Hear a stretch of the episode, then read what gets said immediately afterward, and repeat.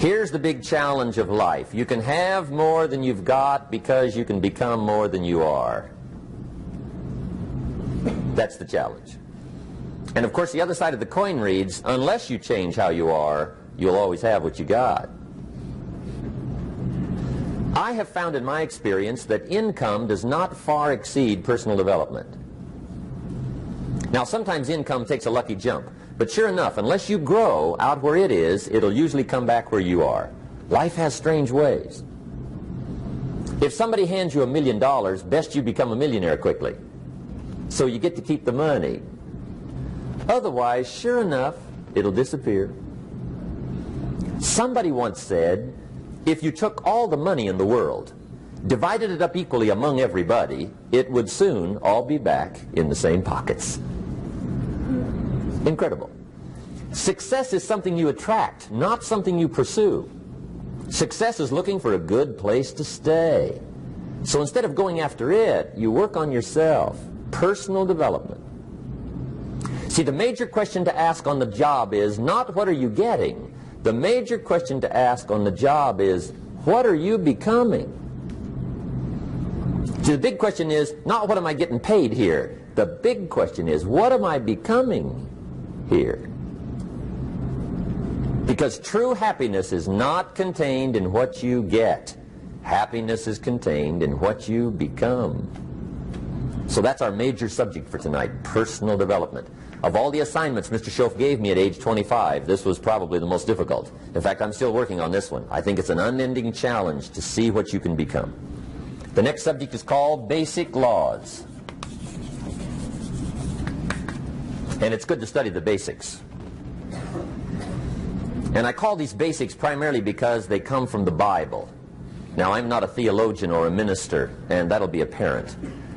But Mr. Shoaff taught me that the Bible was a good textbook for ideas and stories and success equations, how to live the better life. I found out that was true. He also taught me that the Bible is as practical as it is spiritual, and I found out that's true.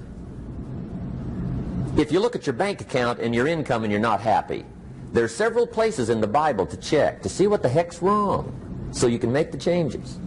And we're going to cover some of those tonight called basics. Okay. The next subject is my favorite, setting goals. Mr. Shoaff taught me how to set goals. What a favor that was. One morning at breakfast, shortly after I met him, he said, Jim, let me see your current list of goals and let's go over them and talk about them. He said, maybe that's the best way I can help you get a better direction started. And I said, I don't have a list. He said, well, is it out in the car or home somewhere? I said, uh, no, sir. I don't have a list anywhere.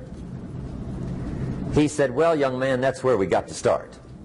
He said, I can tell you right now, if you don't have a list of your goals with you, he said, I can guess your bank balance within a few hundred dollars. Which he did.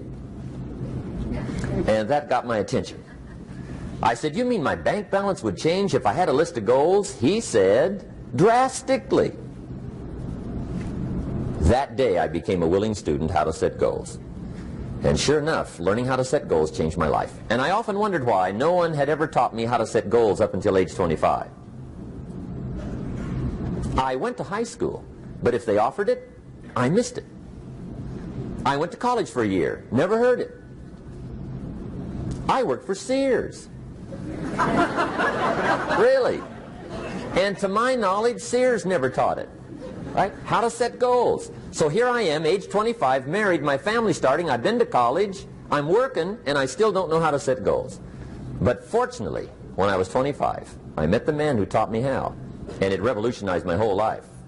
Economically, socially, personally, it's incredible. So I want to share with you tonight what Mr. Shoaff shared with me, how to set goals. It can be a life changer. Okay. The next subject is the negative part of the seminar. Life is part negative, so we got to talk about the negative. And this subject is called diseases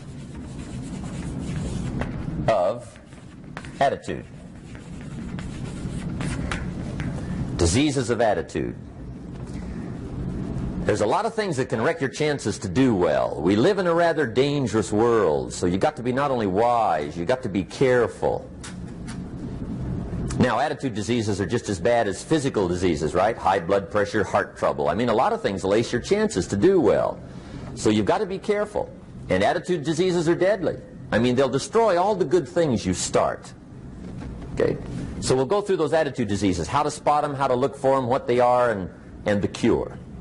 And I'm a pro on these because I've had them all, so I can give you excellent advice on these. Now, the last subject we're going to consider tonight is called the day that turns your life around. The day that turns your life around. And under this subject, we're going to talk about the emotions that can change your life. Human beings are emotional creatures. And emotions are powerful for life change. Now, of course, emotions are so powerful they can go either way on you. Emotions can either build or destroy. So you really have to employ emotions properly. We call civilization the intelligent management of human emotions. If you can intelligently apply your emotions in the right direction, no telling what can happen. Could turn your life around one day would be sufficient. So we'll talk about those. Okay. Now that's a lot to cover in one evening. But uh, we'll keep at it here and see if we can't get it all done. I'd like to have you now jot down the theme of the seminar. Every seminar should have a theme, I guess. We've got one. It's on some of our literature if you happen to notice it, but if you didn't, for your notes, here it is. The theme of the seminar goes like this. The major key to your better future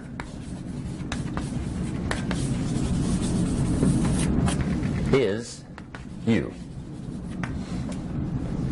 That's the theme of our seminar tonight. The major key to your better future is you. And I'd like to have you underline two words just to give it some added punch. Underline the word major and the word you. So that it reads, the major key to your better future is you. Now my first suggestion is transfer this to a card or something where you can put it up, where you can see it every day. Preferably put it up where you can see it at the beginning of the day, before you go off to put the day together. This is a good phrase just to glance at, to keep in mind as you're putting the day together. It's called the silent seminar. If you'll just let this talk to you during the day, I found it to be tremendously helpful. The major key to your better future is you. For a big share of my life now, I didn't have uh, this one quite figured out, among a lot of things I didn't have quite figured out. Many things used to puzzle me back in those early days. I used to wonder why two people could work for the same company, one make twice as much money. Now, see, that used to puzzle me. And maybe they were the same age, graduated from the same school, live in the same community, work for the same company, with the same products and the same services. They've got the same traffic, the same problems, and one makes a thousand a month, the other one makes two thousand a month. Now that was my puzzling question. Why would this long list be the same and the money twice as much? I asked, what's the difference between a thousand a month and two thousand a month? And I don't mean a thousand a month, right? I could figure that out. But what, what makes the difference? Why would one person do twice as well, three times as well? Speaking economically. Now, I know there's more than one way to do well. I understand that.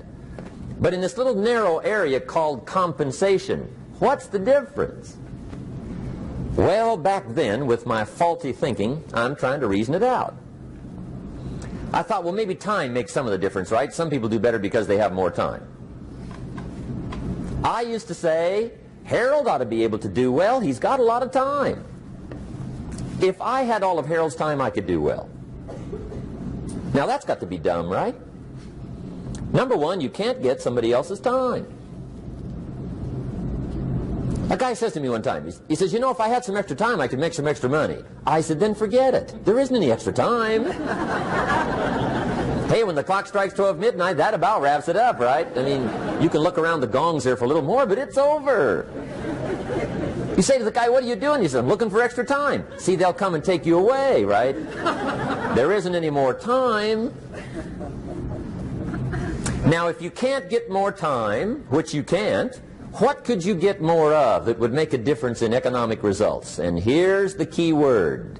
Make it a part of your notes. We're going to consider it tonight. The word is value. And I have a little phrase for your notes.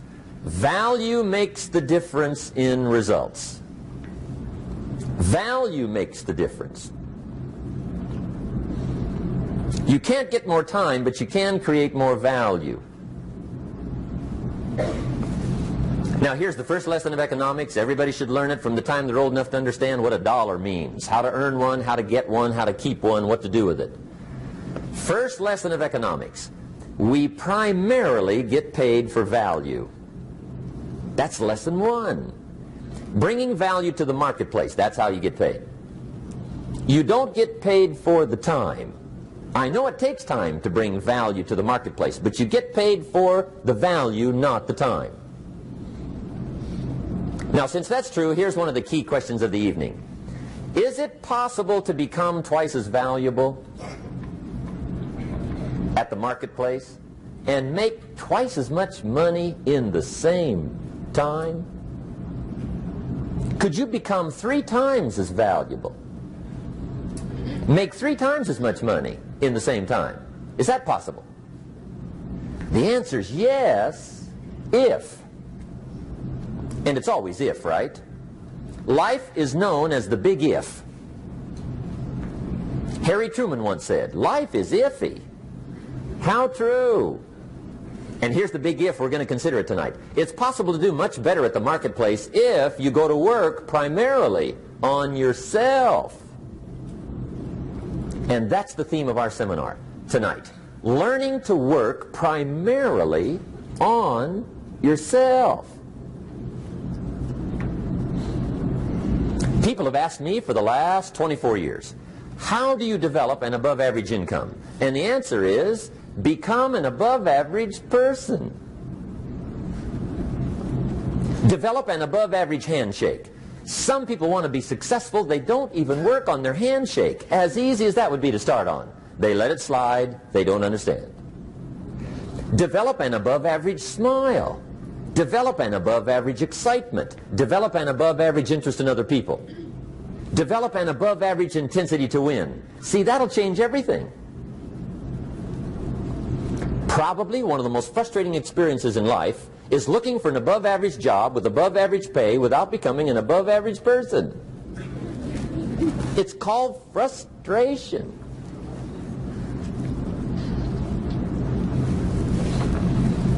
And Mr. Shoaff gave me probably the greatest clue he gave me when I first met him.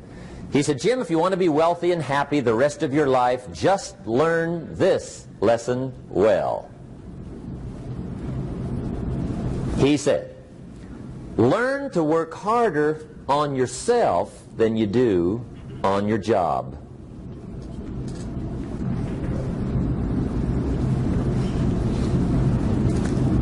Then Mr. Shoaff gave me probably one of the most important clues among so many things he taught me, but this was in those early days. Mr. Shoaff was very kind, but he was also very abrupt. And he had these interesting questions to ask. I'm giving him a little rundown one day on how things hadn't worked out for me. He said, Mr. Rohn, I've got the answer for you if you will listen carefully. And listen carefully I did that day and for the next five years. If somebody's wealthy and happy, you gotta listen. He said, Jim, I've only known you a short time. But he said, it's already my honest opinion that for things to change for you, you've got to change. That wasn't quite the answer I was looking for. But that's the answer he gave me, and I pass it along to you on this warm summer evening in Anaheim, California, 1981.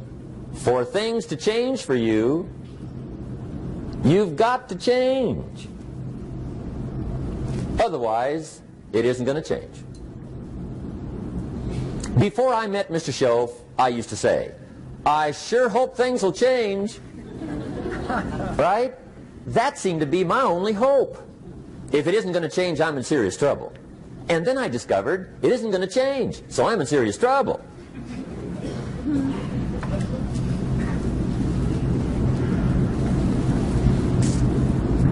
See, I can tell you what the 80s are going to be like. You have dropped into the right place. I did a seminar one time for Standard Oil executives and management in uh, Honolulu. And uh, we're having a conference one day on this big conference table. And one of them said to me, Mr. Rohn, you know some fairly important people halfway around the world. What do you think the 80s are going to be like? I said, gentlemen, I do know the right people. I can tell you. So they all listened very carefully. And I said, gentlemen, based on my wide experience, I can really honestly say to you, in my opinion, in the 80s, it's going to be about like it's always been. Aren't you glad you came? That's inside. I don't pass that around just everywhere. Now, of course, I said that to make a point, but I also said it because it's accurate. It's going to be about like it's always been. It isn't going to change. The tide comes in, and then what? It goes out. For six and a half thousand years that we know of, recorded history, and probably long before that. So it is not going to change. It gets light, and then what? It turns dark. Six and a half thousand years. See, it's not likely to change. And we're not to be startled by that. If the sun goes down, the guy says, what's happened, what's happened? It means he hasn't been here long, I guess, right? It always goes down about this time. The guy says, well, I don't like that arrangement. Well, you got to talk to somebody besides me, right? It gets light, then it turns dark. In rotation, the next season after fall is what? Winter. Pray tell, how often does winter follow fall? Every year regularly for the last six and a half thousand that we know of. See, it is not going to change. Now, some winters are long, and some are short, and some are hard, and some are easy, but they always come right after falls. It isn't going to change. Sometimes you can figure it out, sometimes there's no way to figure it out. Sometimes it goes well, sometimes it gets in a knot. Sometimes it sails along, sometimes it gets in reverse. See, that's not going to change. The last 6,000 years reads like this opportunity mixed with difficulty. That's how it reads. It isn't going to change. The man says, well, if it isn't going to change, how will my life ever change? Answer, when you change. And whether I'm talking to high school kids or business executives, my message is always the same. And it goes like this. The only way it gets better for you is when you get better.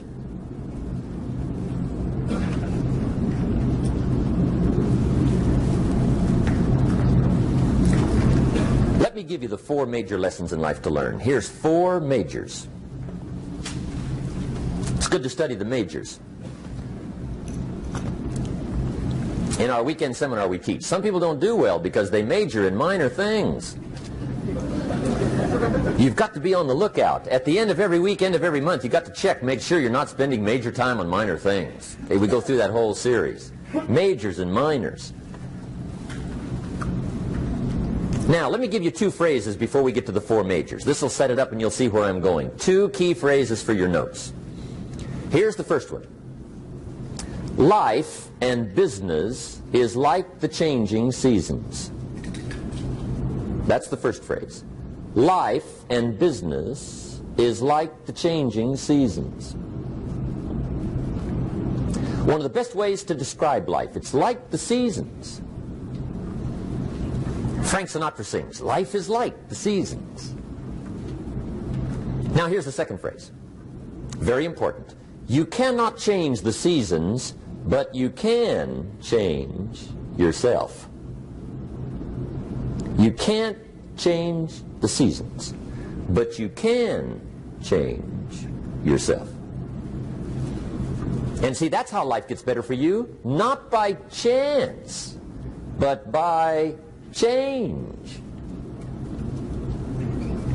Now, here's the four major lessons in life to learn. I've got my first book finished. Came out a couple of weeks ago. This is in it. The four major lessons in life to learn. Here they are. Number one, learn how to handle the winters. That's lesson one. They come right after falls with regularity. Some are long and some are short and some are hard and some are easy, but they keep coming. You must learn to handle the nights. They come right after days. You must learn to handle difficulty. It comes right after opportunity. You must learn to handle recessions. They always follow progressions. For the last 6,000, see, it isn't going to change. The lesson you must learn is how to handle it. And there's all kinds of winters, right? The winter when you can't figure it out. The winter when it all goes smash. The winter when it turns belly up. The winter when it won't work, when you've run out of money and you've got a broken heart. See, those are winter times. There's all kinds. Economic winters, social winters, personal winters. When your heart is smashed in a thousand pieces and the nights are unusually long, your prayers seem to go no higher than your head. It's wintertime. Barbra Streisand sings, It used to be so natural to talk about forever, but used to be's don't count anymore. They just lay on the floor till we sweep them away. You don't sing me love songs, and you don't say you need me, and you don't bring me flowers anymore. A song of winter. But see, the disappointments come. Those are normal. That's part of life. But the question is, how do you handle it? How do you handle the coming winters and the disappointments and the downtimes? Well, you can't get rid of January by tearing it off the calendar. But here's what you can do. You can get stronger, you can get wiser, and you can get better. The winters won't change, but you can. And that's how life changes for you. See, before I understood, when it was winter, I used to wish it was summer. I didn't understand. When it was hard, I used to wish it was easy. I didn't know. And then Mr. Shoaff gave me a part of his very unique philosophy when he said, don't wish it was easier. Wish you were better. See, that triggered my whole life change. Don't wish for less problems. Wish for more skills. Don't wish for less challenge. Wish for more wisdom. That's the key. So that's lesson one. Learn how to handle the winters. Here's lesson two. Learn how to take advantage of the spring. That's the second one. Spring is called opportunity. And spring follows winter. What a great place for it. If you were going to put it somewhere, that'd be the place to put it, right after winter. And pray tell, how often does spring follow winter? Every year with regularity, 6,000. You can almost count on it. See, opportunity always comes. Days follow nights. Isn't that terrific? Opportunity follows difficulty. But here's what you must learn to do. Underline these two words in that key phrase. Take advantage. Underline those two. You must learn to take advantage of the spring. See, just because spring rolls around is no sign you're going to look good come fall. You got to do something with it. In fact, you have to get good at one of two things in life planting in the spring or begging in the fall. Or get somebody to do it for you. See, those are about the only alternatives. Now here's what else you must do. Take advantage of the springs quickly because there's only a few. Just a handful of springs have been handed to each of us. They don't come forever. Life is fairly brief. So you got to read every book you can get your hands on on what to do with your springs while they're here. And take advantage, they soon run out. The Beatles wrote, Life is so short. And for John Lennon, it was extra short. But life is brief. Elton John sings, She lived her life like a candle in the wind. It's brief. So whatever you're going to do with your life, you got to get at it. Don't just let the springs pass, pass, pass. Here's the third major lesson in life to learn. Learn how to protect your crops all summer. you got to take care of what you start. Sure enough, as soon as you've planted your garden in the spring, the busy bugs and the noxious weeds are out to take it. And here's the next bit of truth. They will take it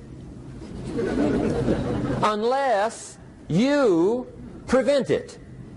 And that's the third major skill to learn. You've got to learn to prevent the intruder from taking all the good you start. It's one of the challenges.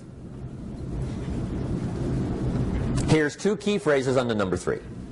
First one, all good will be attacked on this planet. Maybe not the next one we get to, but on this one, all good will be attacked. Every garden will be invaded. Not to think so is naive. And here's the second phrase. All values must be defended.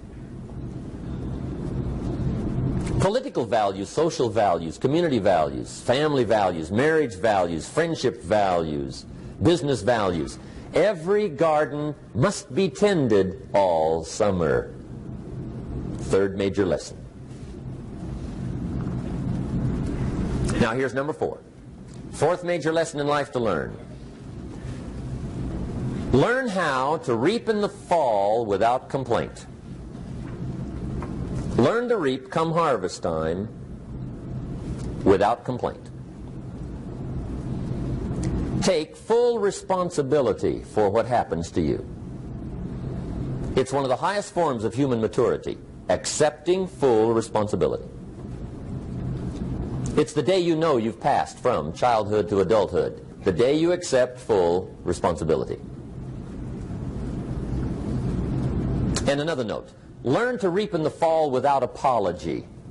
Without apology if you do well, and without complaint if you don't. That's maturity. I used to have that long list of reasons why I wasn't doing well. To explain. You got to explain, right? Otherwise you're going to look bad. I used to have this funny list called Reasons for Not Looking Good.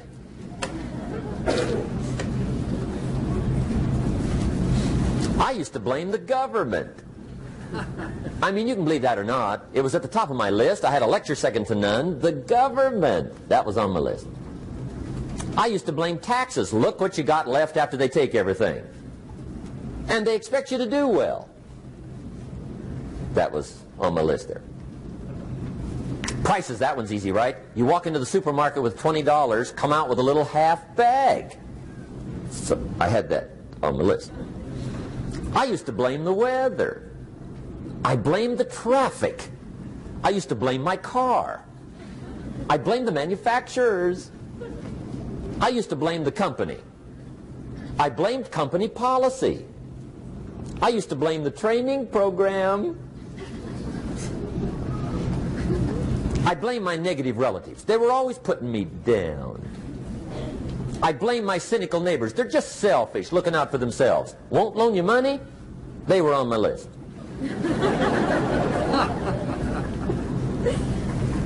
I used to blame the economy. I blame the community. That's a pretty good list for not doing well, isn't it? I thought it was good. I'll never forget one day, Mr. Shoaff is very kind, but he was also very blunt, and this was no exception. And I'm glad he was blunt. There's a lot of things I'd have missed if he hadn't have been blunt. One day, with sort of a curious look on his face, he said, Jim, just out of curiosity, tell me, how come you haven't done well up until now? Excellent question. I thought, well, so I won't look too bad, I'll go through my list. And this list I just gave you, I put that on him. And he was very patient. He let me go through the whole thing, the government, the weather. I went through this whole thing. When I finished, he looked my list over very carefully. He said, Mr. Rohn, big problem with your list. You ain't on it. How brilliant.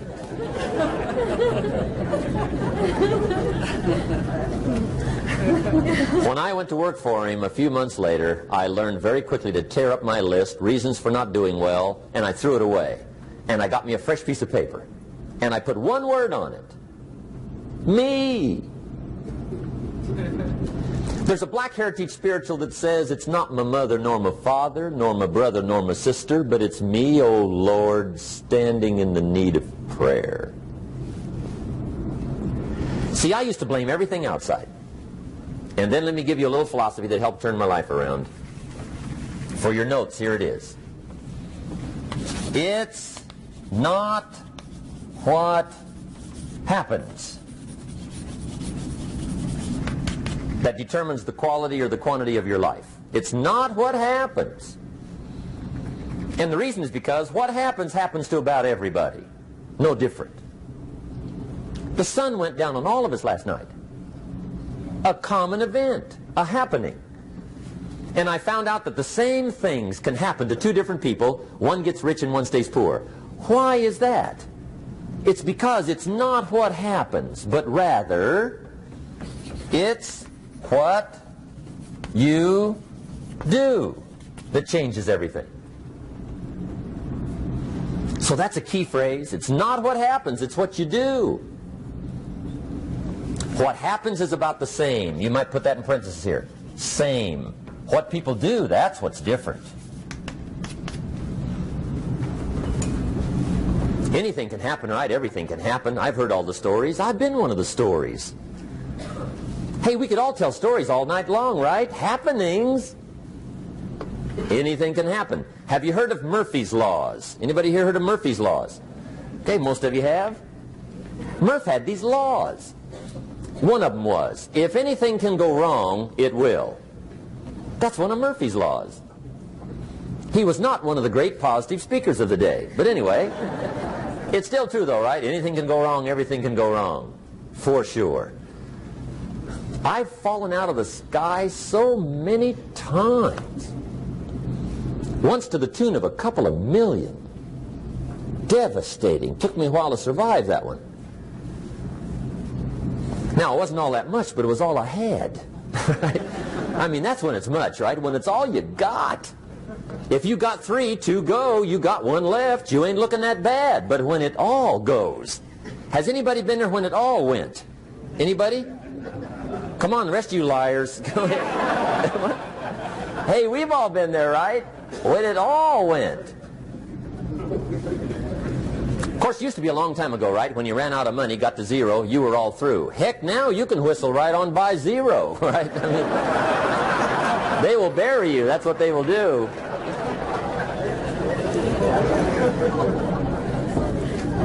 But see, those are the happenings, right? Everything can happen. Anything can happen. But it's not the happenings. It's what you do about it. Somebody says, yeah, but you don't understand the disappointments I've had. Come on. Everybody's had their share.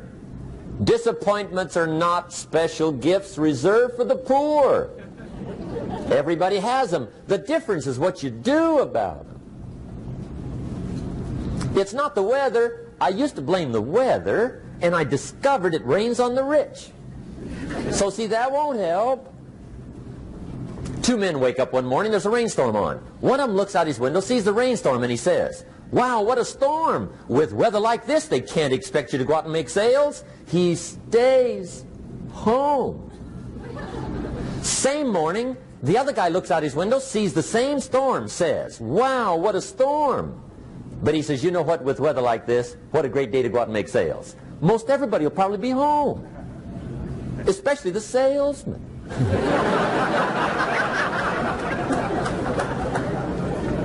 See, that's the difference in how your life works out. It's not what happens, it's what you do. So here's one of the key questions of the evening. Starting tomorrow, what are you going to do that'll make a change in your life's direction? Good question. What are you going to do starting tomorrow that'll make a difference? Now see, if you don't do something starting tomorrow that'll make a difference, guess what? It's going to be the same. And see, that way you can guess what the next five years are going to be like. Look at the last five. Because the next five are going to be like the last five unless you, major key, tomorrow, change it all. Or change a little, or change something, or don't change. It's choice time. You can do whatever you want. But it's nice to know any day you wish you can change your whole life. What can you do starting tomorrow? That'll make a difference? Good question. What can you do with economic chaos, massive disappointment? What can you do with a broken heart? What can you do when it won't work? Good question. So if I had a word with you tonight, one-on-one, just you and me. I think my personal advice to you would be, this year, 1981, reach down inside of you and come up with some more of those remarkable human gifts. They're there, waiting to be utilized. And then change anything for you you want to change. And I challenge you to do that because you can change.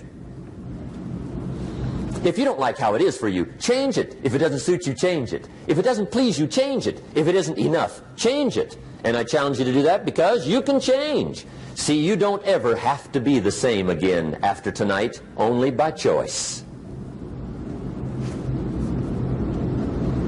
If you don't like your present address, change it. You're not a tree.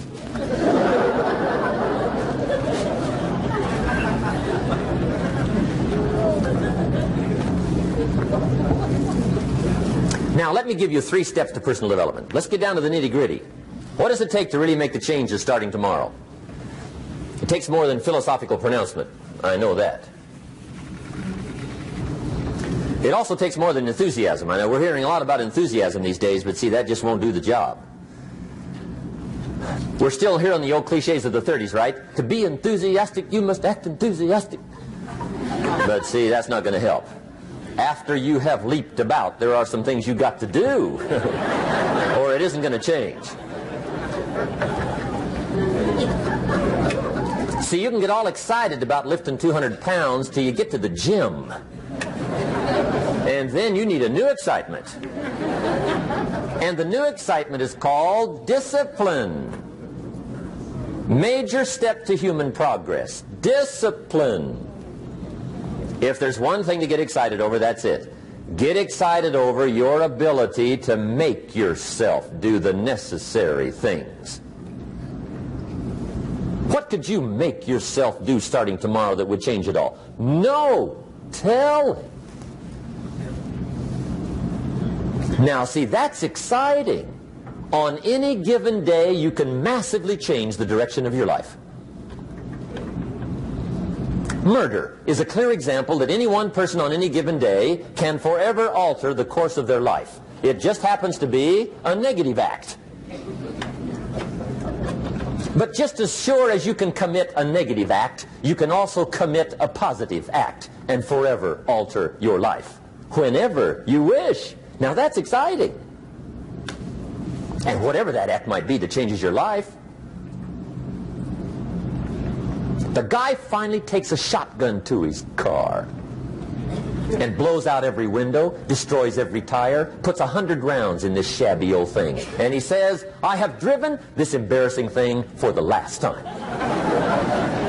And not only will I never drive it again, nobody else will ever drive it again. And he lets that shuddering thing stand there for a while as a monument to the day he said, Today my life changes. Now who can do that? Anybody. When can you do it? Whatever day you pick.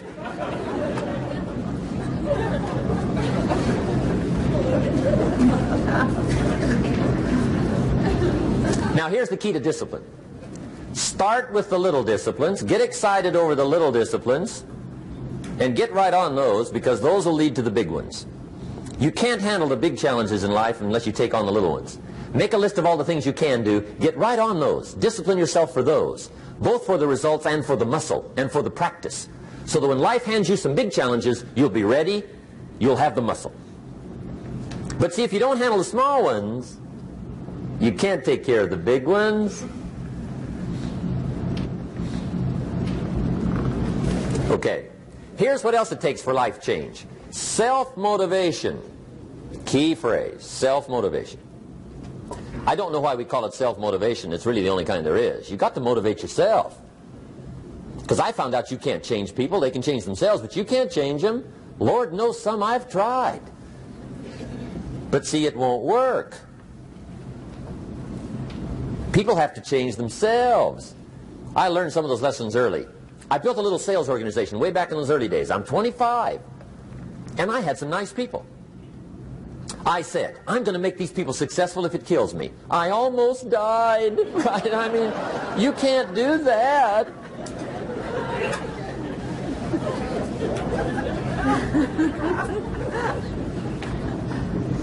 See, I've discovered this. Good people are not trained, they're found. You find good people. You don't make them good, you find them good. Training really is for the purpose of finding good people. You don't need much instruction for a good person. But too much training probably means you got the wrong people.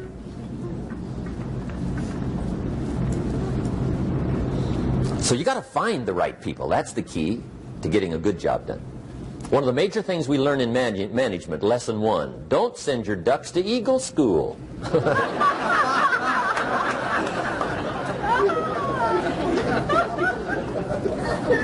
Because it won't help. I mean, I'm telling you, it won't help, no matter how good your school is. And the little eagle badge and little eagle hat, I'm telling you, it won't help. It won't help.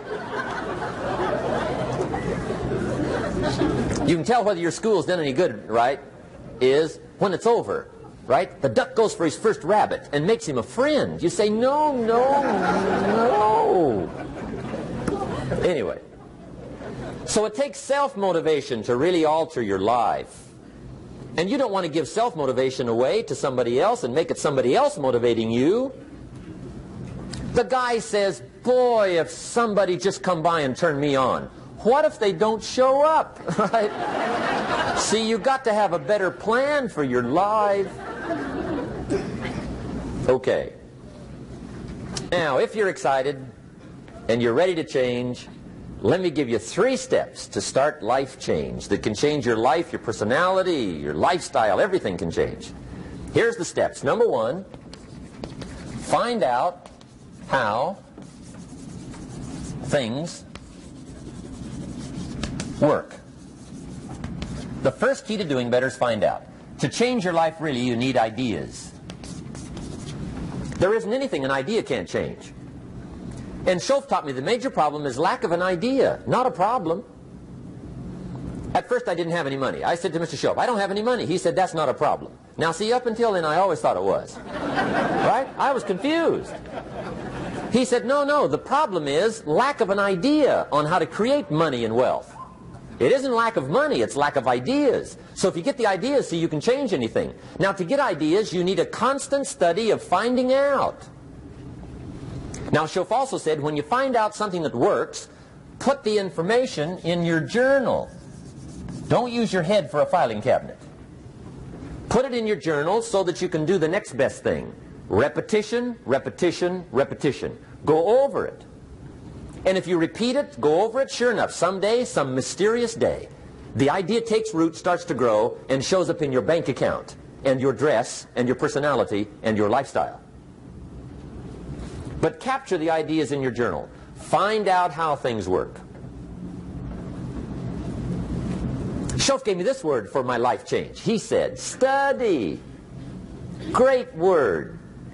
If you wish to be successful, study success. If you wish to be happy, study happiness. If you wish to be wealthy, study wealth. Don't leave it to chance. Make it a study. Some people just go through the day with their fingers crossed. See, that won't do it. You've got to study the things that can change your economic, social, spiritual, personal life. Now, here's a qualifying phrase. And we'll have several of these qualifying phrases throughout the seminar. Here's the first one. You may not be able to do all you find out. I understand that. You may not be able to do all you find out, but you should find out all you can do. See, you don't want to wind up at the end of your life and discover that you've lived only one-tenth of it. And the other nine-tenths went down the drain. Not for lack of opportunity, for lack of information. So that's number one, find out how things work. Now here's the best human virtue for finding out, curiosity. Make a note of that. Curiosity. Be curious. You might add a word to it that'll help. Childish curiosity.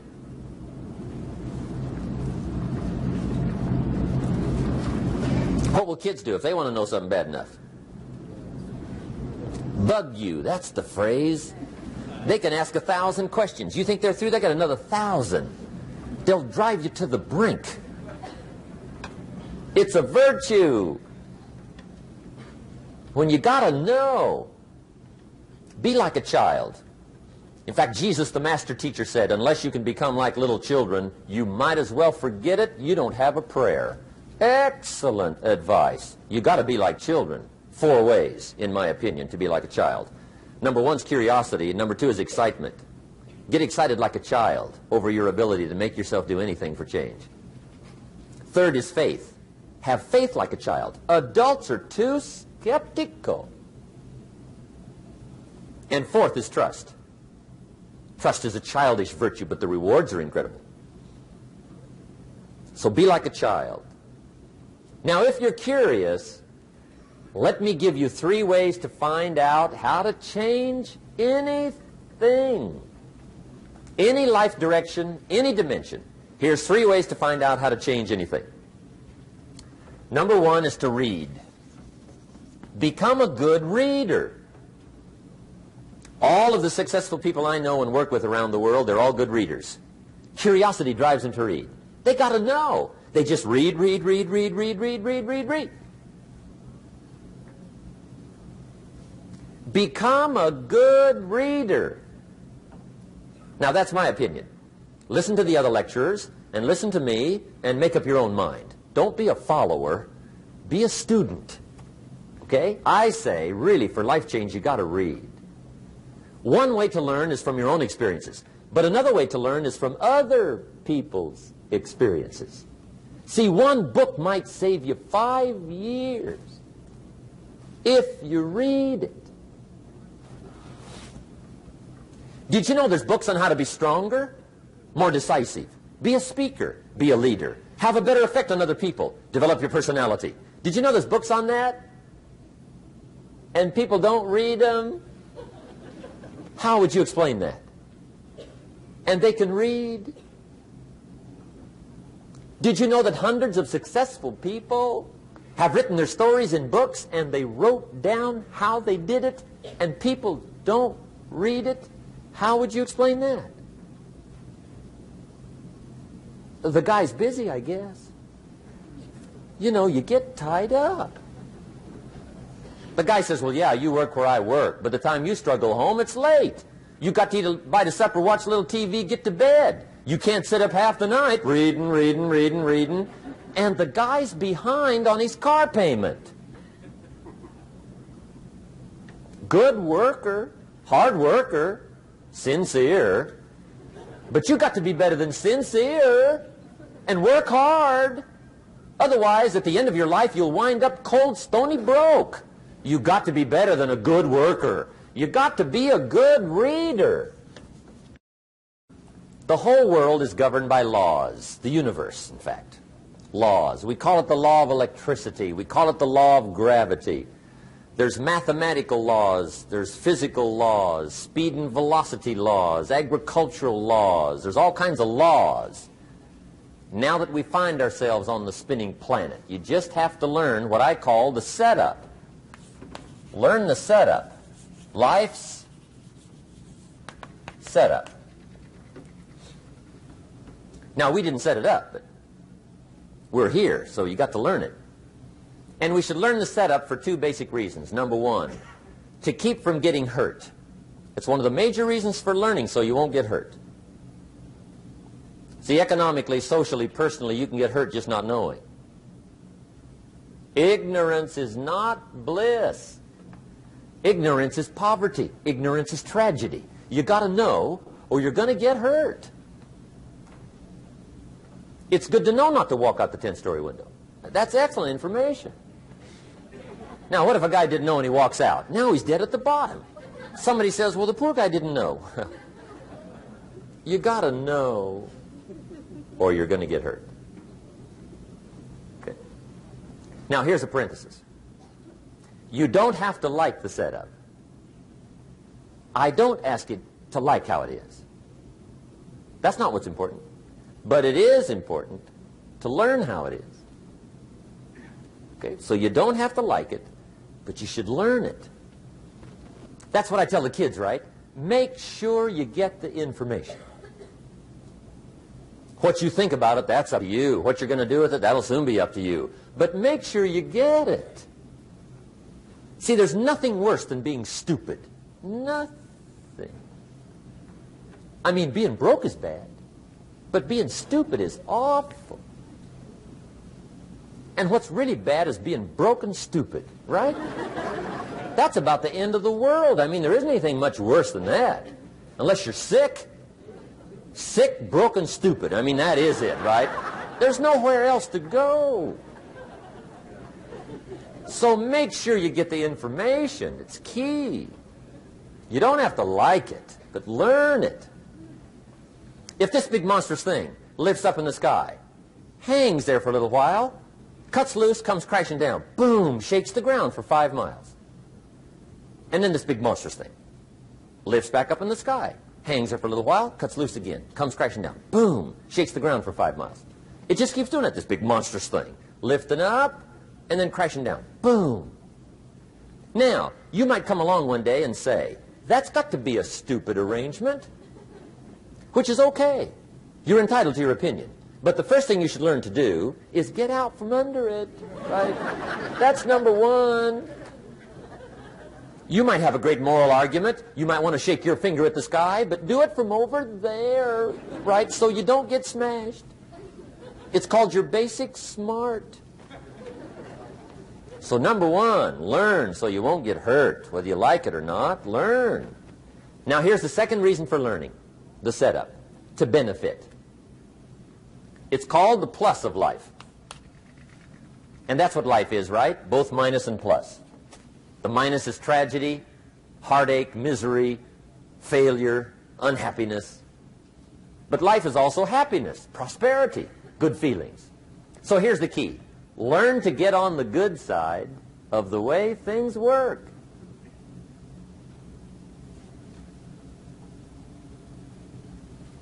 Now, here's two of the basic laws, and we'll take our break. Shoaff taught me these. They come from the Bible. Now, again, I'm an amateur, okay, when it comes to the Bible. I'm not a pro. So you'll sort of have to take my way of putting it. But here they are. The first one is the law of use. The law of use. And it goes something like this. Whatever you don't use, you lose. Lack of use causes loss.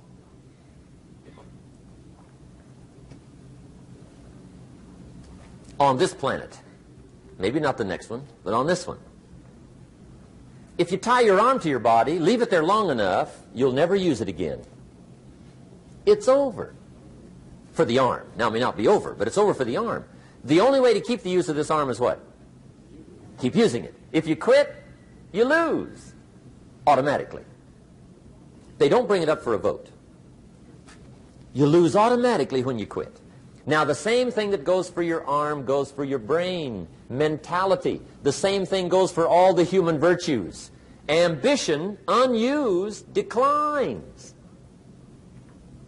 Strong feelings, unused, diminish. It doesn't grow, it diminishes. Faith, unused, decreases. It's a law. Vitality unused diminishes. Energy unused decreases. The guy says, well, I'm going to save up my energy. You can't do that. That's like trying to save today, put it on the end of the year. See, you can't do that. They'll come take you away. If you don't use today, what? It's lost. The guy says, well, I'll work twice as hard tomorrow to make up for it. See, that's foolish. You could have done that anyway. Today unused is lost. A talent unused is lost. An ability unused is lost. So here's one of the key expressions of the evening. Take a new inventory of yourself. Starting tomorrow, new project. Take a new inventory. And make sure that all of your talent and ability and mentality and ingenuity and vitality and strong feelings, faith, courage, make sure that all you've got's being used. Otherwise, you lose. Now, one of the best illustrations of the law of use is a Bible story called the Parable of the Talents. The Talent Story. Interesting story if you haven't read it in a while. Just review it. It's a good story. An ancient story. It says there was a master with three servants. He got them together one day and he said to the three, I've got these talents. And in those ancient days, a talent was a measure of gold. And he said to the three servants, Take these talents and see what you can do with them while I'm gone. He said, I'm taking a journey and I'll be gone for a while. When I come back, we'll get together, go over the book, see how you did. He said, Here's five of these talents for you. Five. Here's two of them for you. Two. And here's one for you. One. The master said, Take those talents, see what you can do with them. When I come back, we'll get together, we'll go over it all. The servant said, Okay, master takes off. According to the ancient story, the master comes back from his trip. When he gets back, he gets the three servants together, and as he said he would, he asks, How did it go with those talents? You were five. What happened? That servant said, Well, I took the five talents you gave me and I put them to work. A little shaky at first, but he said things finally got rolling. And he said, I poured it on. And he said, my talents grew to seven, eight, nine, ten. He said, I doubled my talents from five to ten. Books will show. Master said, one heck of a job. Or something like that. He said, I gave you two talents. What happened? That servant said about the same thing happened to me. I put those two talents to work, poured it on. They grew to three and then to four. He said, I doubled my talents from two to four. Books will show. Master said, well done. He said, I gave you one talent. What happened? That servant said, well, I took the talent you gave me and I carefully wrapped it and I dug a hole and buried it. And camouflaged it, I suppose, right? so nobody would steal it. And he said, fortunately, nobody got it. And he said, I knew you were going to be here today, so I dug it up. Here it is, safely wrapped. I did not lose it while you were gone. According to the ancient story, the master said, take that talent away from him and give it to the man that's got ten. Now you might say, well, I don't like that arrangement. The poor guy's only got one talent. He's already got ten. It ought to be more even. Remember, I didn't ask you to like it. But this one I would ask you to learn because it simply means whatever you do not employ, you forfeit it's a law. So learn well the law of use. Now here's the second one, and we're going to take our break. Second law from the Bible. This one we've heard since we were small, I'm sure. It's called the law of sowing and reaping. In fact, we've probably heard it so often we could quote it. It says, whatever you sow, what? You shall reap. Fairly blunt, hopefully clear. Here's my first suggestion on the law of sowing and reaping. Don't try to beat it. You might as well try sitting on the sun in the morning. Keep it from coming up. You'll have better luck. Whatever you sow, you reap. Now, for a fair share of my life, I'm a bit mixed up on how all this applies. Among a lot of things I was mixed up on. I knew I wasn't reaping too good. That I understood. My problem was I was confused about what was causing it. Remember me with the funny list? I thought those are the reasons why it isn't working out well. And then Mr. Shoaff gave me the clue that helped me figure it all out. He said, Mr. Rohn, I have another answer for you. There's another way to quote this law that'll show you where the problem is so you can go to work on it right away. All you need to know is where the problem is. Then you can go to work on it. So he quoted me uh, the law another way, and I found out what my problem was. Here's the way you quote the law. Whatever you reap is what you've sown. Now I knew what my problem was. Whatever you reap is what you've sown. If you don't like the crop, who do you look up? Answer. Whoever planted it. And where do you find who planted your crop? Answer, in the mirror. What I finally learned to do come fall was to go to the mirror. That's where you go. And if necessary, you say, a few skinny carrots? I got to be unimpressed. Where were you last spring? Asleep. Didn't you read the books? Did you break your hoe? Let me give you seven key points to the law of sowing and reaping. Let's tick right down through the list of seven, and it'll be break time. Seven points to sowing and reaping. Here's part of the philosophy that really helped me to make some changes in life direction. Number one, the law of sowing and reaping is negative. That's number one, which simply means if you sow bad, you reap bad. Now, this is kind of third grade, but it doesn't hurt to go over the basics. If you plant thistle seeds, you don't get pumpkins. Honest, no use looking for pumpkins. John says, how come no pumpkins? Come on, John. The law's negative. That's how come. Now here's number two. The law's positive. Which simply means if you sow good, you reap good. If you plant pumpkin seeds, you don't get thistles. Not from pumpkin seeds. Mother Nature won't pull tricks on you over in the corner snickering, and pushing new thistles and you planting pumpkin seeds. She won't do that. You will get pumpkins from pumpkin seeds, and the reason is because the law is positive. Now here's number three. I got excited when I found out the full dimension of this. See, you do not reap what you sow, but rather you always reap much more than what you sow. So the third key word is more. You don't get back what you put out. You get back much more than what you put out. And it works both positive and negative. On the negative side, it said, if you sow to the wind, you reap the whirlwind. So you've got to get ready for that, or you will be naive. See, anybody can, whether you will or not. See, that's the question. And here's a good question to ask. We are all buying somebody's plan. The question is, whose? Who's got you talked into doing what you're doing? Who's got you talked into your present plan? See, 10 years from now, you will surely arrive. The question is, where?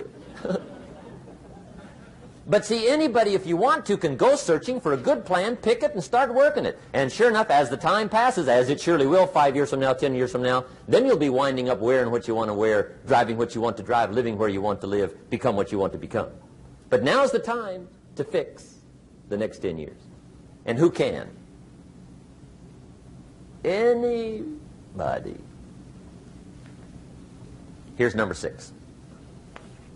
The sixth key to sowing and reaping. This is leveling with you now as we promised to do.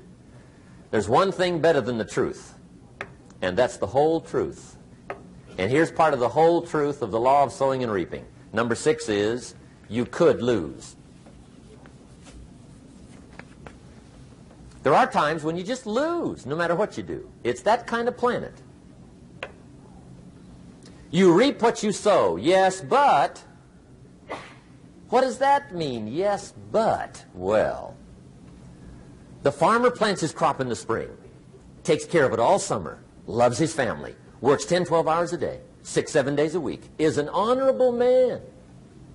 Come fall, he's got a beautiful crop, and he deserves Every bit of it. But the day before he sends the combines into the field, a hailstorm comes along and beats it all in the ground, which means you lose. Somebody says, well, what did he do wrong? Answer, nothing. It's just that kind of planet. Sometimes it's going to hail on your crop and rain on your parade. So you got to get ready for that or you will be naive. That's just part of the life arrangement. And don't press me why.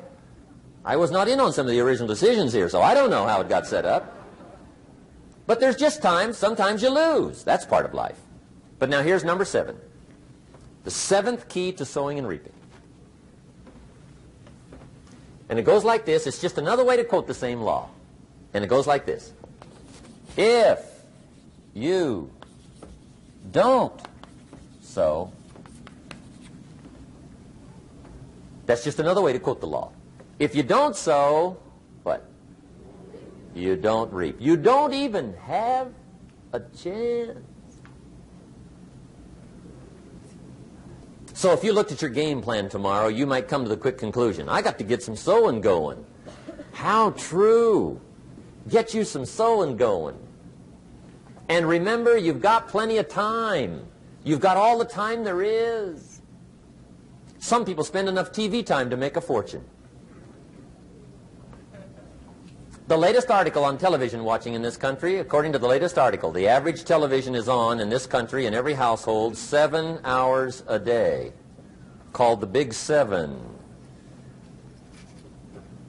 I asked a guy one time what his TV cost. He said about $450. I said, you forgot to look at the price tag. He said, what do you mean? I knew he was a TV watcher. I said, that television cost you, in my opinion, at least $12,000 a year. To watch it, not to own it. Owning it's cheap. Watching it is what's expensive. And I said, hey, 12000 a year is too much to pay to watch TV. That's too much. Pay a little, but not 12000 And he's the guy that said, I hope pay TV never comes.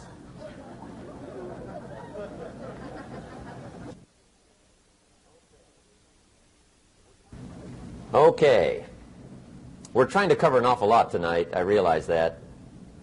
But my time schedule is such that uh, we just have to sort of give it all to you and let you uh, sort the rest out. I wish we had plenty of time for questions and answers and that whole thing, but our time is just limited. But uh, we are trying to go through an awful lot. I realize that. But uh, looks like everybody's getting it. This is about the note-takingest crowd I've seen in a long time. Incredible. Does anybody have five pages yet? Anybody? Oh, fantastic. Incredible. Okay. Maybe you heard the story about the preacher down in Texas, southern part of the country. Um, he was an evangelist back in the horse and buggy days. And uh, he was very good at being an evangelist, and a lot of people used to come and hear him preach. And one day he put up his tent in one of these Texas towns and expected a big crowd as usual, come here and preach. And he got there first night of the tent revival, walked in. 7.30, time to start. And to his surprise, the tent was empty. He thought, well, something must be drastically wrong. So he waited till quarter to eight. Nobody showed up. Eight o'clock, zip.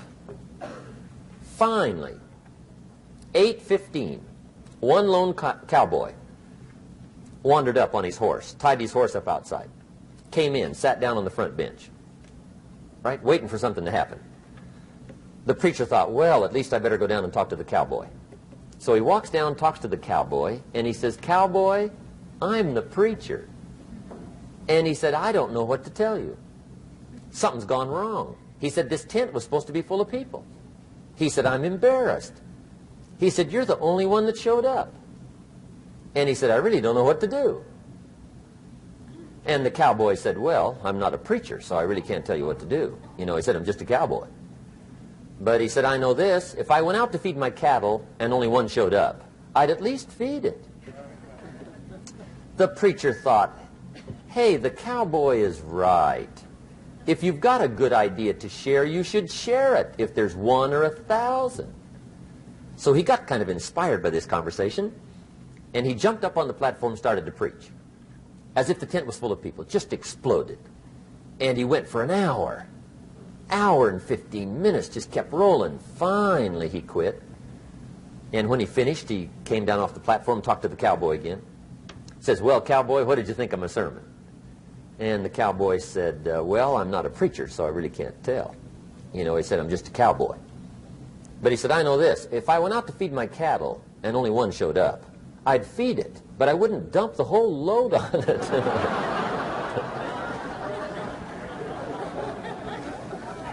so anyway, if it seems like we're dumping the whole load tonight, I guess we are. But uh, gosh, everybody's doing well. I'm having a good time. I appreciate the response here tonight. Okay, the next subject is setting goals.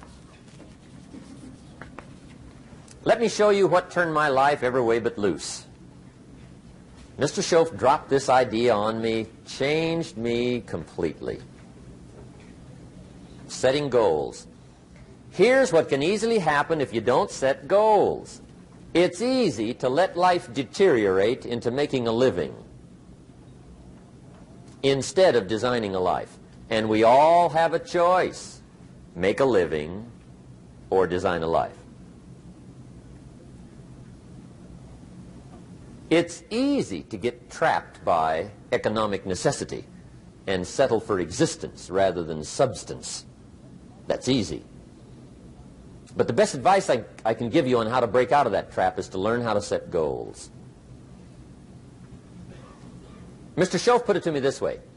He said, Jim, if you had enough reasons, you could do the most incredible things. I never forgot how he put that. If you have enough reasons. See, reasons will change your whole life. Mr. Shoaff said to me, he said, Mr. Rohn, I think you've got plenty of intelligence, you've got plenty of talent, you've got plenty of ability. Probably what you lack is plenty of reasons. He said, I don't think your current bank balance is a true indication of your level of intelligence. I was happy to hear that. He said, I think you're much smarter than your present bank balance indicates. And that turned out to be true. I was much smarter. But of course, my first question was, well, then why isn't it bigger? And he said, you don't have enough reasons. You've got enough intelligence, but not enough reasons. So see, reasons can change your life. Here's what else I found out. Reasons come first, answers come second. You don't get the answers to do well till you get the reasons.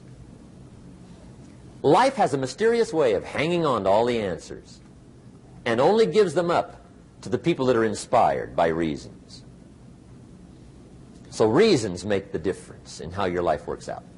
Now, what are some of the reasons for doing well? Let's go through a quick list called Reasons for Doing Well. First is personal reasons. Some people do well for recognition. Some people do well for respect. Some people do well for the way it makes them feel. They love the feeling of being a winner. Those are good reasons. I have some millionaire friends that keep working 10, 12 hours a day, making more millions. And it's not because they need the money.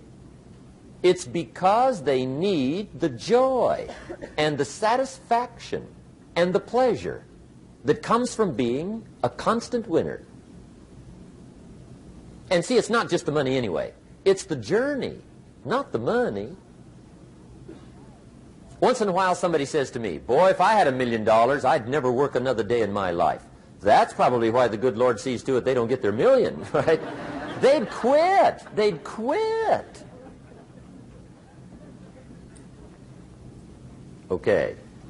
Next is family reasons. Some people do extremely well for other people, and that's powerful. Human beings can greatly affect each other.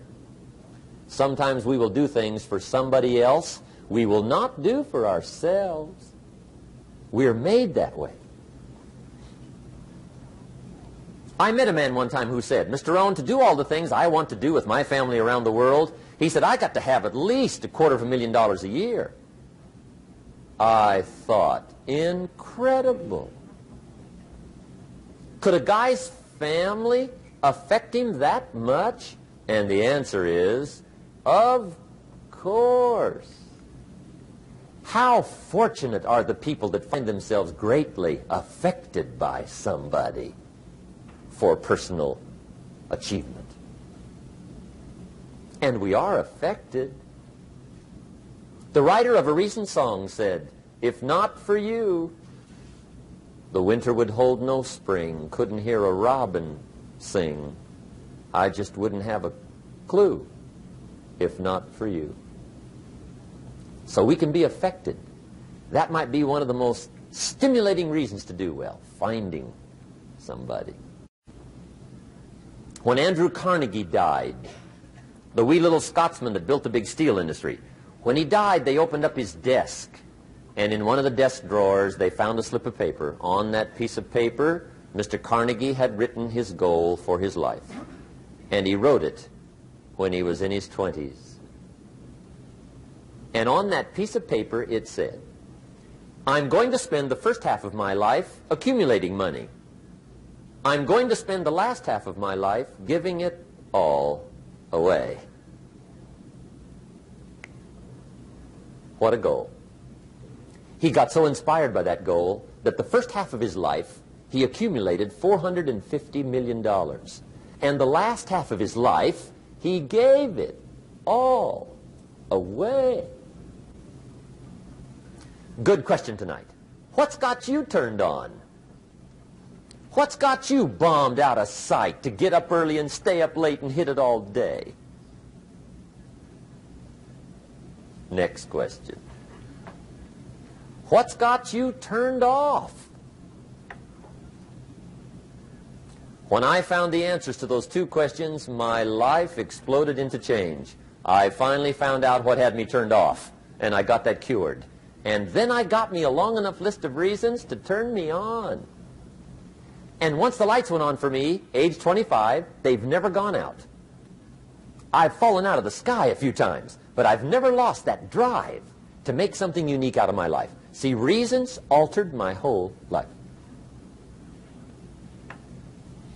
Now, there's another list of reasons called nitty gritty. Hard little reasons. Sometimes those little reasons are the most powerful reasons that can change your life. Sometimes it doesn't take much. I now carry several hundred dollars in my money clip. It's only a few hundred dollars, but it was one of those reasons turned my life around. Just before I met Mr. Shoaff, I heard a knock at the door. I go to the door, and there's a little girl standing there about this tall selling Girl Scout cookies. And she gave me one of the finest sales presentations I've ever heard. Special deal, several flavors, this whole package of stuff. Two dollars. And with a big smile, she very politely asked me to buy. And I wanted to. Big problem. I'm broke. I don't have two dollars. And to this day, I can remember the pain and the embarrassment I'm a father. I'm a husband. I've been to college. I'm working. I'm 25. I don't have $2. And I didn't want to tell her that for some reason. So I did what I thought was next best. I lied to her. I said, hey, look, I've already bought lots of Girl Scout cookies. I've still got plenty stacked in the house, which was not true. But it seemed to get me off the hook for the moment. She said, well, gosh, that's wonderful. Thank you very much. And she went away.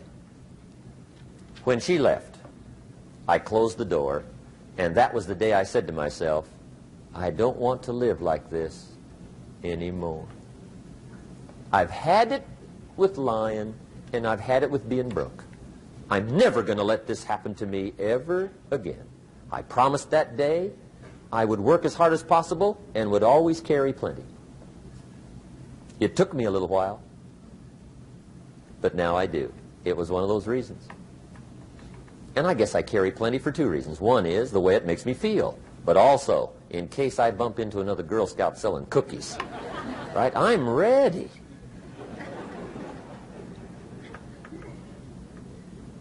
I walked out of the Bank of America one time up in Saratoga, California, where I used to live.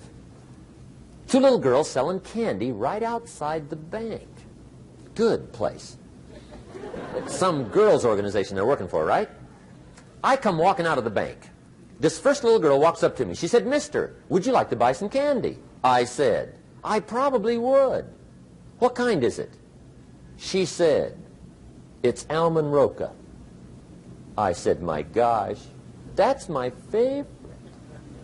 She said, wonderful. I said, how much is it? She said, it's just $2. I thought, incredible. I said, how many boxes of that candy have you got? She said, five. And her little friend was standing there. She was selling candy too. I said, how many boxes have you got? She said, I've got four. I said, that's nine. I'll take them all. They said, really? I said, yeah, it's my favorite. I've got some friends. I'll pass them around. They got so excited, put all this candy together. I reached in my pocket and gave them the $18. When I've got the candy and they've got the money, that first little girl looked up, looks up at me. She says, Mister, you are really something. How about that? Can you imagine only spending $18 and have somebody look at you in the face and say, you are really something? Now you know why I carry heavy, right? I'm not going to miss anymore. It was just one of those reasons. Helped to change my life.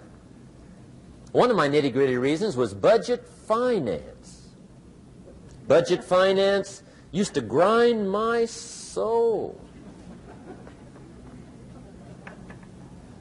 Way back in those early days, I had fallen for one of those consolidation loans where you take all your little hard to pay bills, put them into one big impossible to pay bill, right?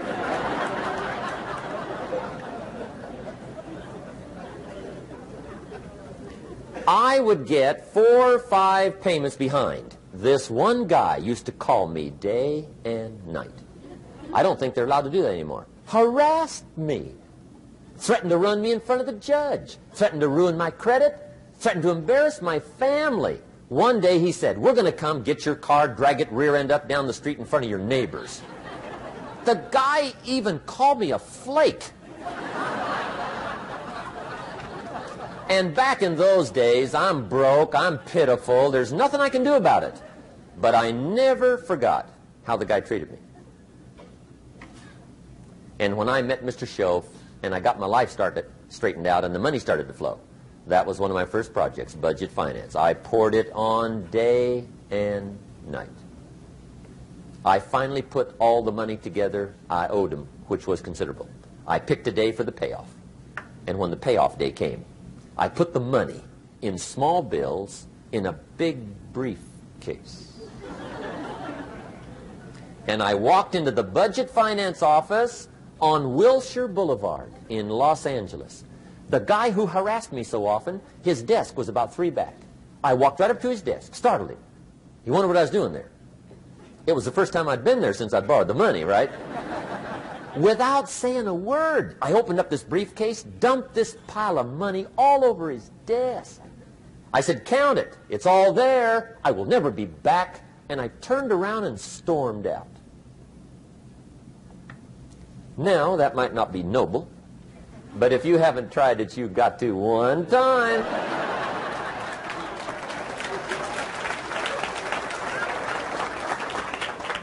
It can be the day that turns your life around. All you need is a reason that turns you on. One of my dear friends, Robert Depew, Bobby used to be a school teacher in Lindsay, olive capital of the world. Bobby taught school several years, got a little weary teaching school. One day decided he wanted to get into sales. So without telling anybody, he just up and quit his job teaching school and jumped into sales. When he did, his brother made fun of him, laughed at him, put him down, said Robert's lost his mind. Had a good job teaching school. Now he thinks he's a salesman. He's going to go down the drain, lose everything. Just put him down something fierce. Bobby said, the way my brother acted when I got into sales, he said that made me so mad. I decided to get rich. And my question for you tonight is, is it possible to get that mad? Of course. Wealth is not a matter of intelligence. It's a matter of inspiration. Today, Robert happens to be one of my millionaire friends. Bobby's rich.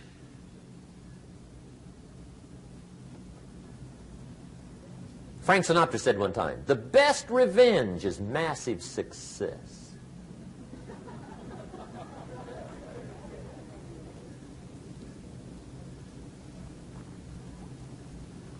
Hey, get you a long enough list of reasons so that after tonight you never lack for inspiration. You might not have all the answers right away, but you can get the answers if you can get the reasons. Now, let me give you a little simple formula for goal setting. Okay? We take two, two and a half hours on the weekend for the whole 10-year plan. We don't have time for that tonight. But let me get you started with a little simple formula Mr. Shoaff gave me.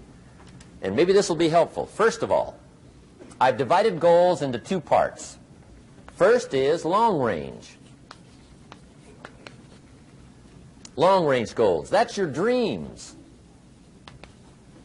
Your dreams for the next 3, 5, 10, 20, 30, 40 years. Actually, the rest of your life. Your dreams. You've got to keep dreaming. Ronald Reagan, president, said to the joint session of Congress a few weeks ago, the republic is a dream. And if we don't keep dreaming, we will lose the republic. Your better future is a dream for yourself and for your family. Where do you want to go? What do you want to do? What do you want to be? What do you want to see? You've got to dream dreams. There's a Bible phrase that says, without dreams and visions, people perish. You've got to have something to go for that inspires the heart and the soul. Dreams. From the children of Sanchez, it says, take the crumbs from starving soldiers, they won't die. Take the bread from hungry children, they won't cry. But without dreams, we all will die. You've got to dream. Don't lose your dreams for yourself, for your future, for your family. The dreams of love and enterprise and travel and doing things, becoming something unique on your journey here. Don't lose your dreams. Do some dreaming. That's long-range goals. You've got to have those. So that's number one. Here's the second part of goals, short range. Short range goals. That's your goals for tomorrow, this week, this month, this year, the immediate future. We call these confidence builders. Because if you set up something short range, go for it. Get it. Latch, latch onto it. Work hard. Accomplish it. That starts building your strong feelings to go for your dreams. Now, I've divided goals into three categories. Here they are. Number one is economic. That's your goals for money, income, business, profits, production. Economics. Make sure you've got your economics well planned. Economics plays a major role in everybody's life. Economics is major, which means it ought to be meticulously well planned for tomorrow, this week, this month, this year, long range. What if you asked somebody tomorrow if you could see their meticulously well-planned list of economic goals? What would they probably say? They'd say, you some kind of a nut? You must be weird. Hey, I found out what success is. Success is doing what the failures won't do. Make sure you've got your economics well planned. It'll put you in the top 5% one of the key little subjects we talk about on the weekend is the seven fundamentals for wealth and happiness. And that's one of them, well-planned economics. It's a fundamental if you want to do well. Join the top 5%. Anybody in this room can join the top 5%, if you will. Okay. Now here's the second category of goals, things. Make a list of the things you want. And on my list of things, now I put everything. Little things as well as major things. Doesn't matter how small it is, it goes on my list. I used to just put major things, cars, homes. I don't do that anymore. I now load my list with everything. Everything. And the reason is, part of the fun of having a list is checking it off. That's it. Boy, at the end of the day, if you can go, got it, got it, got it, got it, got it, got it, whatever it is, right? You get into the habit. So load up your list, the things you want. Now, when you check off something major, celebrate. That's an important point to make. Celebrate your achievements. Live it up. Have a party when you reach something you've worked for for a while. See, we all grow from two experiences. One is called the pain of losing. The other one is called the joy of winning. We need both of them. Amplify them as much as you can, which also means make losing painful. If you set up something, fooled around, didn't get it, put it on yourself.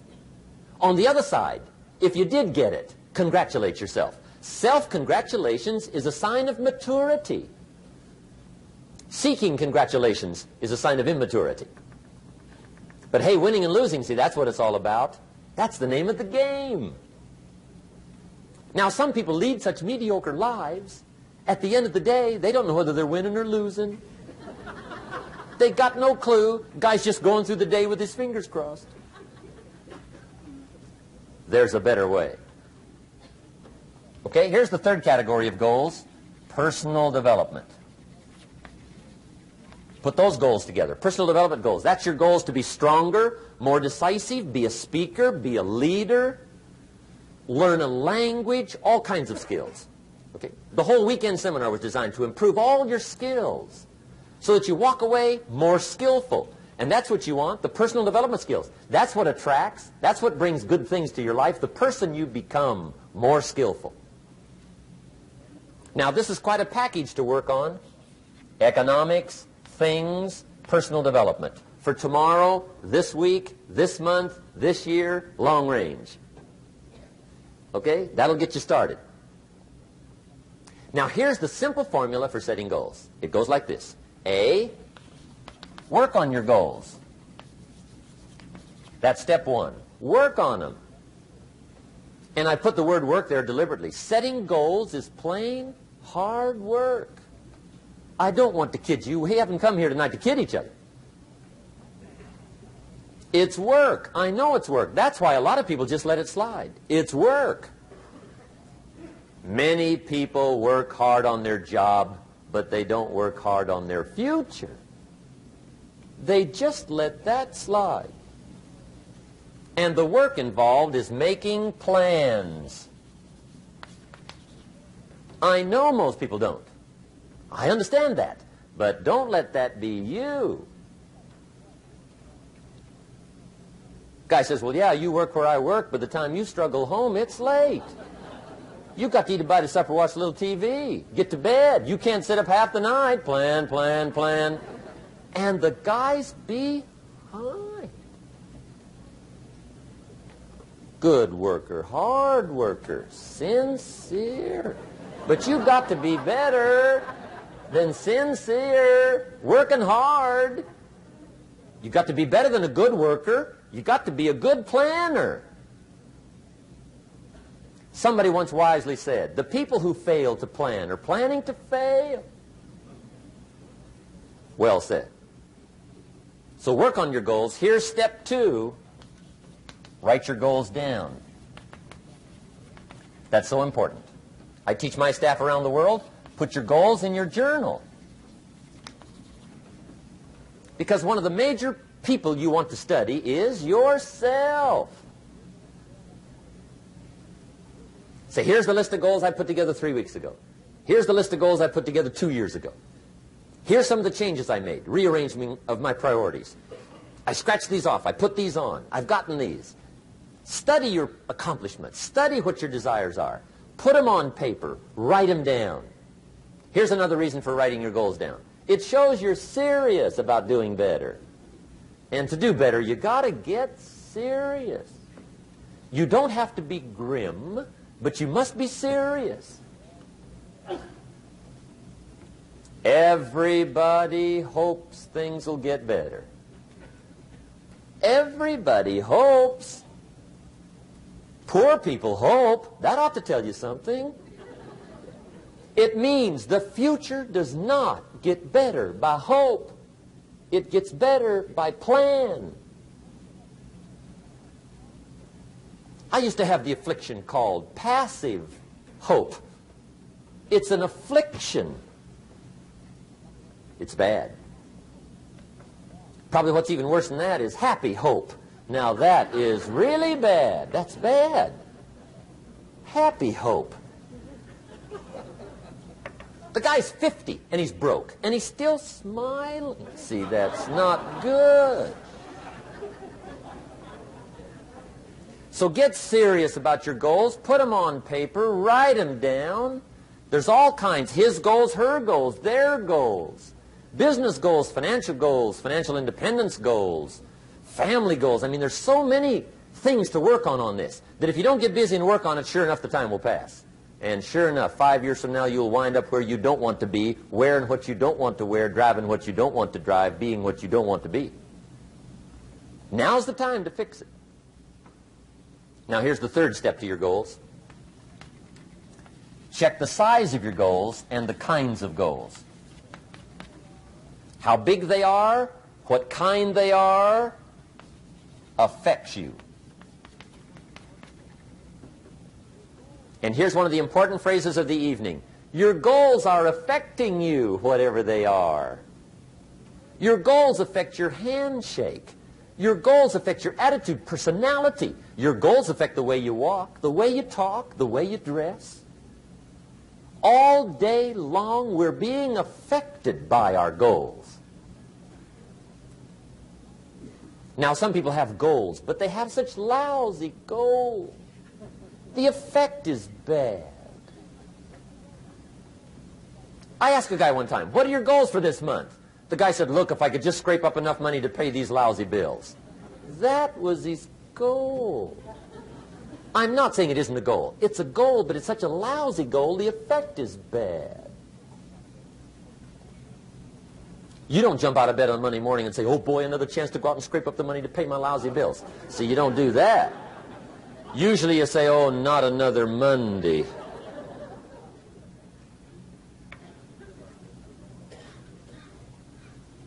And some people have so given up on life, they have joined the thank God it's Friday club. How sad. Surely those are the same people, when life is over for them, will say, thank God it's over. Let me give you a Bible philosophy that teaches how to get whatever you want. That's the title of the next set of notes. How to get whatever you want from the Bible. Now, again, I'm an amateur when it comes to the Bible. I'm not a pro. But this I can quote, and I think that'll be sufficient. How to get whatever you want. Here's what it says if you're ready. It says, ask.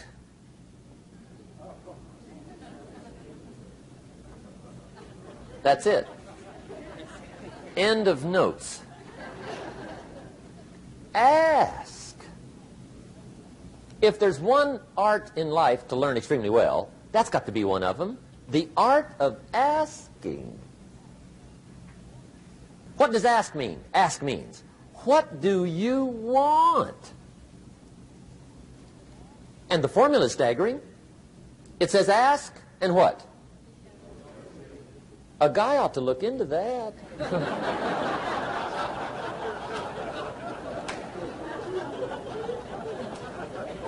he says, yeah, but you work where I work by the time you struggle home. It's late. You've got to eat a bite of supper, watch a little t- TV, get to bed. You can't sit up half the night, ask, ask, ask. And the guys be?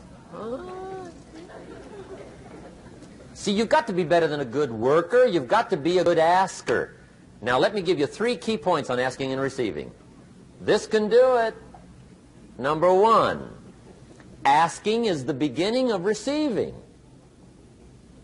Asking starts a unique process, mental and emotional. I don't even know how it works. All I know is it works. It's like pushing a button and all this machinery starts working. I don't know how. It just works. There's a lot of things you don't need to know how. Just work them. Some people are always studying the roots. Others are picking the fruit. I mean, it depends on what end of it you want in on. Asking is the beginning of receiving, so start the process. Here's number two. Receiving is not the problem. Receiving is automatic. Now, if that's true, receiving is not the problem, what's the problem? Failure to ask might be one of your major problems. I don't know. Check it out. The guy says, oh, now I see it. I got up last year and hit it every day, but there's not a scrap of paper with my goals on it. Good worker, poor asker. So you got to change that. Here's number three. Receiving is like the ocean. There's plenty, especially in California. It's like an ocean here.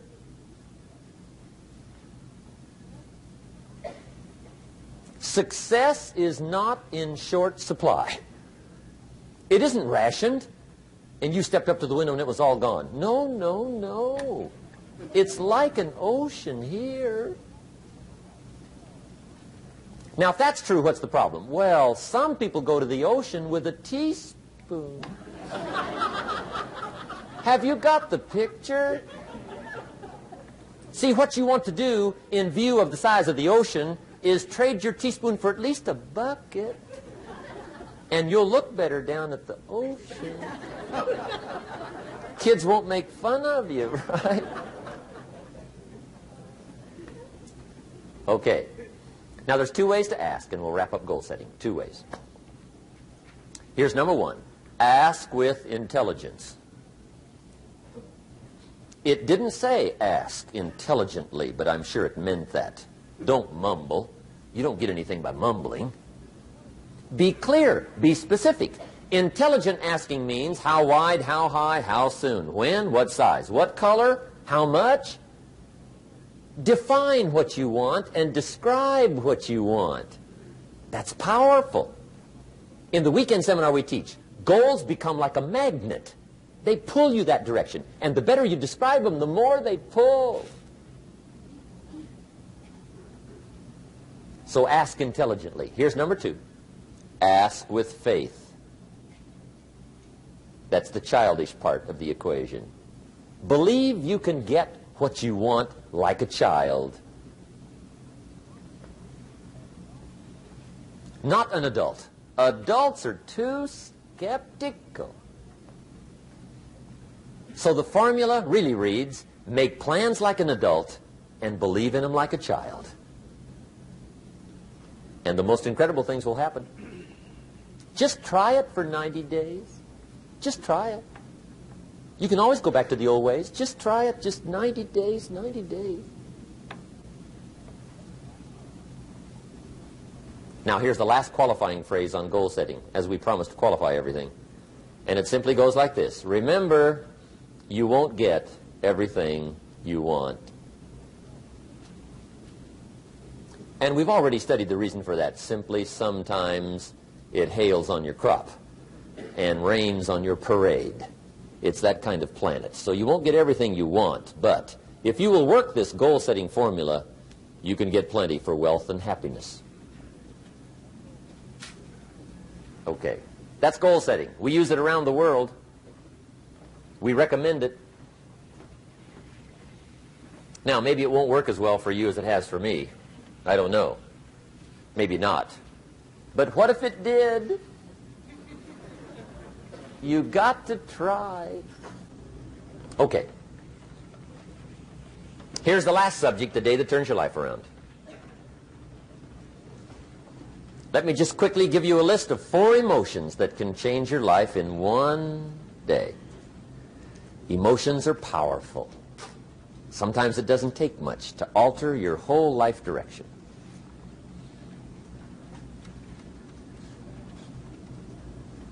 Okay, here they are. Number one, disgust. Powerful emotion. Disgust says, I have had it. See, that could be the day. The day you can say, I've had it. And whether you've had it with something small or something major, the day you can say, I've had it, may not be the day it ends, but the day it begins. That's what I said when that little Girl Scout left my door when I'm 25. I give her the big lie. She leaves. I say, I don't want to live like this any more. I've had it with lying and being broke. Powerful day. The man's finally had it with mediocrity. He's had it with being a loser. He's finally had it with those awful sick feelings inside, knowing his wife is at the grocery store looking at two cans of beans, one mark 37 cents, one mark 39 cents. And the guy sick inside knows. His wife's going to buy the 37 cent can, and she doesn't even like the brand. Do you know why she's going to buy the 37 cent can? To save two cents. The guy sick inside finally says, I've had it. Being on my knees in the dust looking for pennies, we're not living like this anymore.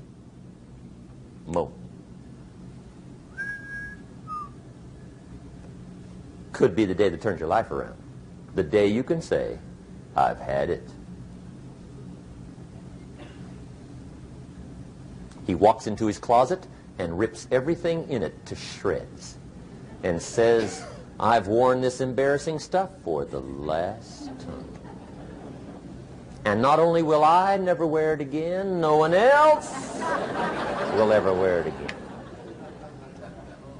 Commit an act that says, I've had it. Powerful.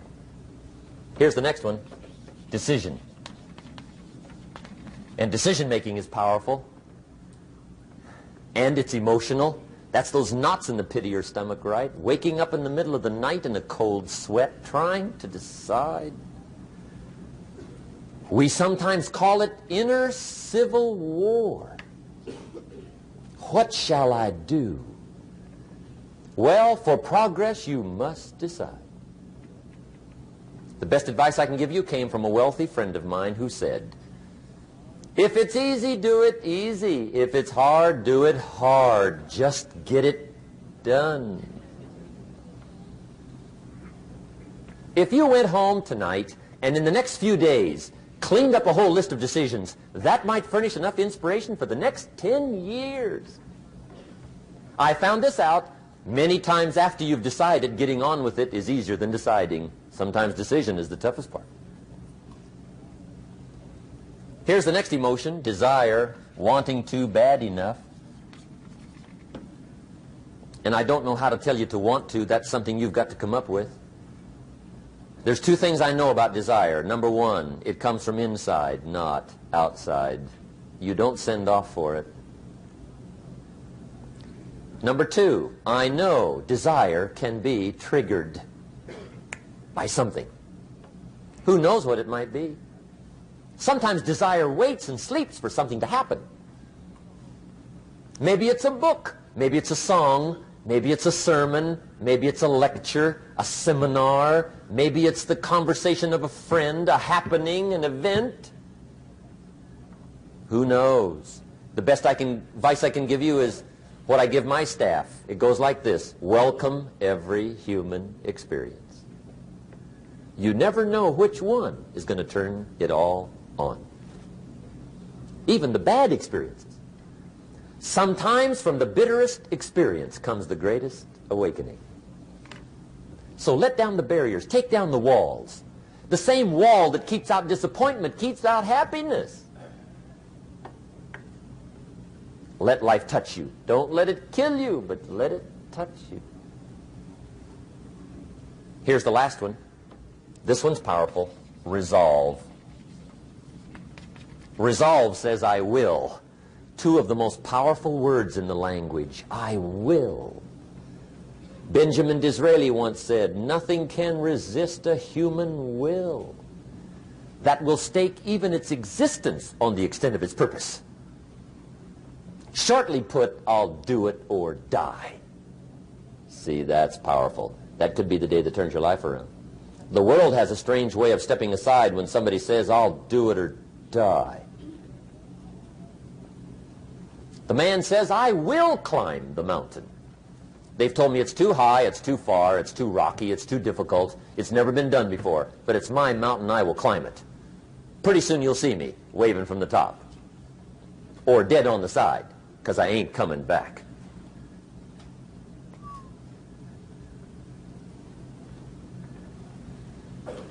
The best definition I ever got from the word resolve came from a little junior high girl in Foster City, California, up north.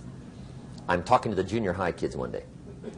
I love to ask kids definitions. They come up with beauties. I got to the word resolve and I asked, who can tell me what resolve means? And I got several hands and they were all pretty good, but the last one was the best. Little girl, about three rows back, held up her hand. She said, Mr. Rohn, Mr. Rohn, I think I know what resolve means.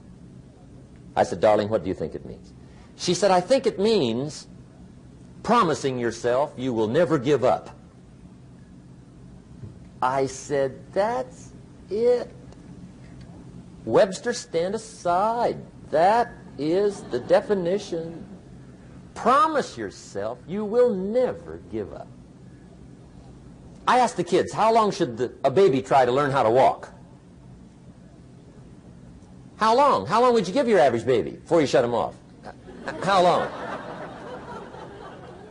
See, any mother in the world would say, you're crazy. My baby's going to keep trying until it learns how to walk. What a magic formula. Now let me show you what triggers all emotions into activity that brings results. And results is the name of the game. Here it is. Action. Finally, you must do something about how you feel. Jesus, the master teacher, said, don't just be listeners, be doers. The world admires the doers. Whatever it takes to get you to try harder, read more, set your goals, and go for it. Here's the next attitude disease. Over caution. Some people never will have much. They're too cautious. Now, you can also be too reckless, but you can also be too cautious. This is called the timid approach to life. And my caution was always the risk. Risk used to drive me right up the wall. I used to say, what if this happens? It's called the language of the poor. What if this happens? And on top of that, if this was to happen, look at the fix I'd be in. I better not try. I could always ace myself out. Then I'll tell you what changed my whole life when I finally discovered it's all risky. The minute you were born, it got risky. If you think trying is risky, wait till they hand you the bill for not trying. If you think investing is risky, wait till you get the tab for not investing. See, it's all risky. Getting married is risky. Having children is risky. Going into business is risky. Investing your money is risky. It's all risky. I'll tell you how risky life is. You're not going to get out alive. That's risky. The Englishman says, well, if that's the way it's going to work out, let's give it a go. Right, that's what it's for. Give it a go. Somebody says, yeah, but I'm looking for safety and security. Fine, then huddle in a corner. We'll cover you with a sheet, bring you three meals a day. And we'll protect you, feed you, look after you, care for you. We won't let anything happen to you. And you'll probably live to be 100. The guy said, well, yeah, I'd live to be 100. But what a way to live. Right. What a way to live, safe and secure. Don't ask for security. Ask for adventure. Better to live 30 years full of adventure than 100 years safe in the corner. And see, it's not important how long you live. What's important is how you live. Here's the next attitude disease. We're almost through with this motley list. In fact, we're almost through. Hang on. The next one is pessimism. Pessimism, the deadly disease of always looking on the bad side, the problem side, the difficult side, checking all the reasons why it can't be done. The poor pessimist leads an ugly life. He doesn't try to figure out what's right. He tries to figure out what's wrong. He doesn't look for virtue. He looks for faults. And when he finds them, he's delighted. How ugly. This is the poor guy looks through the window, doesn't see the sunset. He sees the specks on the window.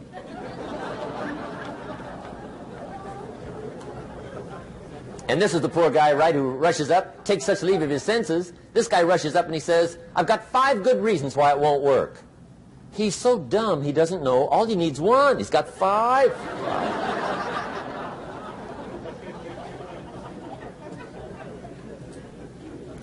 To the pessimist, the glass is always half empty. To the optimist, the glass is half full. Why would the same measure affect people two different ways? Answer, it all depends on how you look at it. Our lives are mostly affected by the way we think things are, not the way they are. The way we think they are affects us most. There's a subject we don't have time to get into tonight called better thinking habits. One of the major things Shoaff taught me when I met him he said, poor thinking habits keeps most people poor. Not poor working habits. Most people work hard, but they don't think hard. And Shoaff taught me that the mind is like a factory, a mental factory. And whatever you think about all day long pours ingredients into this mental factory. And that's what builds the economic, social, financial fabric of your life. He quoted me a Bible phrase that says, as you think, so you become. How awesome. When he talked about poor thinking habits, he had me. I used to start the day reading the morning newspaper. I mean, you can believe that or not. I'd get a cup of coffee and read the paper. I'd load up on wars and riots and murders and stabbings and killings and bank robberies and muggings and car wrecks and tragedies. I'd even read the back pages. I seem to like that stuff for some weird reason. I'd load up on all that, and then I'd start the day. You can imagine the kind of days I used to have. You walk around on your financial knees. They call you economic peewee.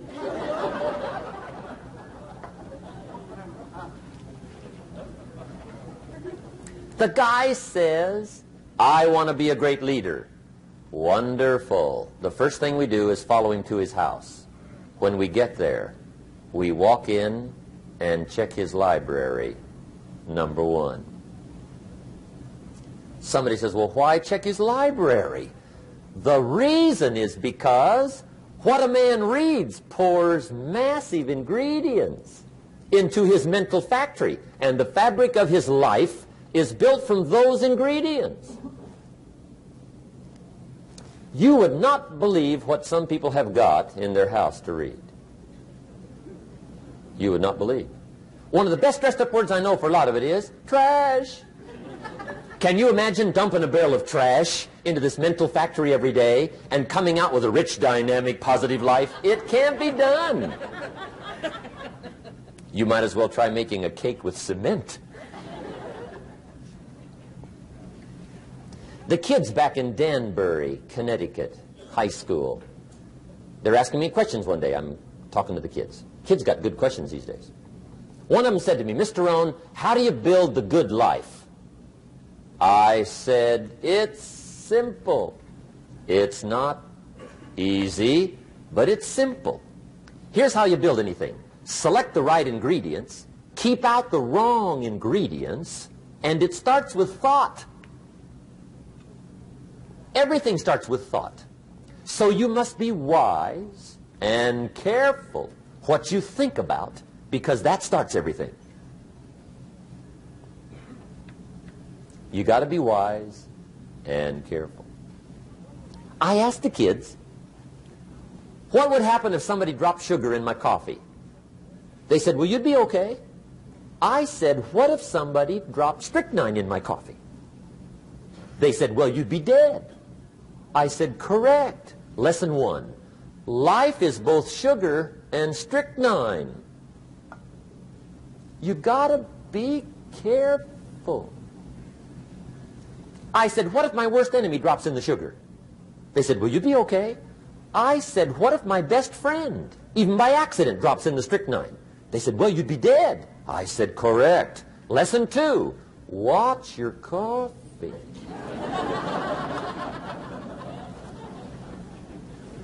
You got to be careful. See, it doesn't matter who hands you the bad stuff. It doesn't matter where you get the bad stuff. It'll still do its damage on your bank account. Wherever you get it.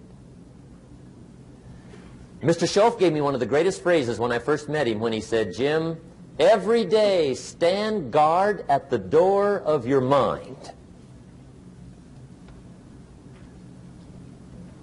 How important. Stand guard at the door of your mind.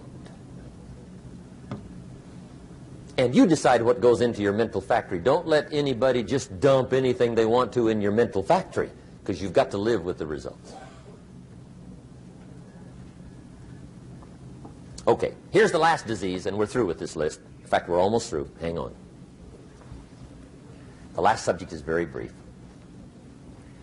The last disease, but this one is deadly. Engage in this one, indulge in it even slightly, and you might as well forget the future because it's going to forget you complaining, crying, whining, griping, a Bible word called murmuring. See, that'll ace your future. Spend five minutes complaining, and you have wasted five. And you may have begun what's known as economic cancer of the bone. Surely they will soon haul you off into a financial desert and there let you choke on the dust of your own regret. I hope I said that well. So you won't forget. It's a deadly disease. If you don't think it's bad, ask the children of Israel of Old Testament fame.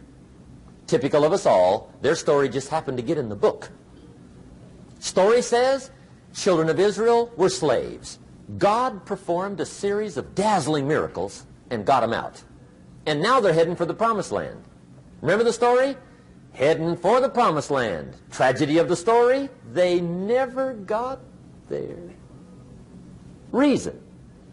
From day one, they started to complain. They griped about the water. They griped about the weather. They whined and cried and griped about the food. They griped about the leadership. They whined and cried because it was too far, too cold, too hot, too difficult, too miserable. I mean, they whined and, whined and cried for years. Finally, God said, I've had it, trip canceled. or something like that.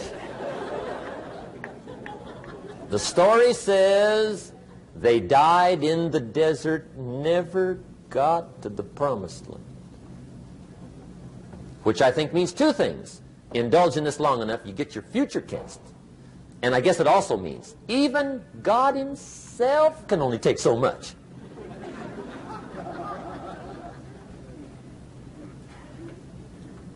Okay.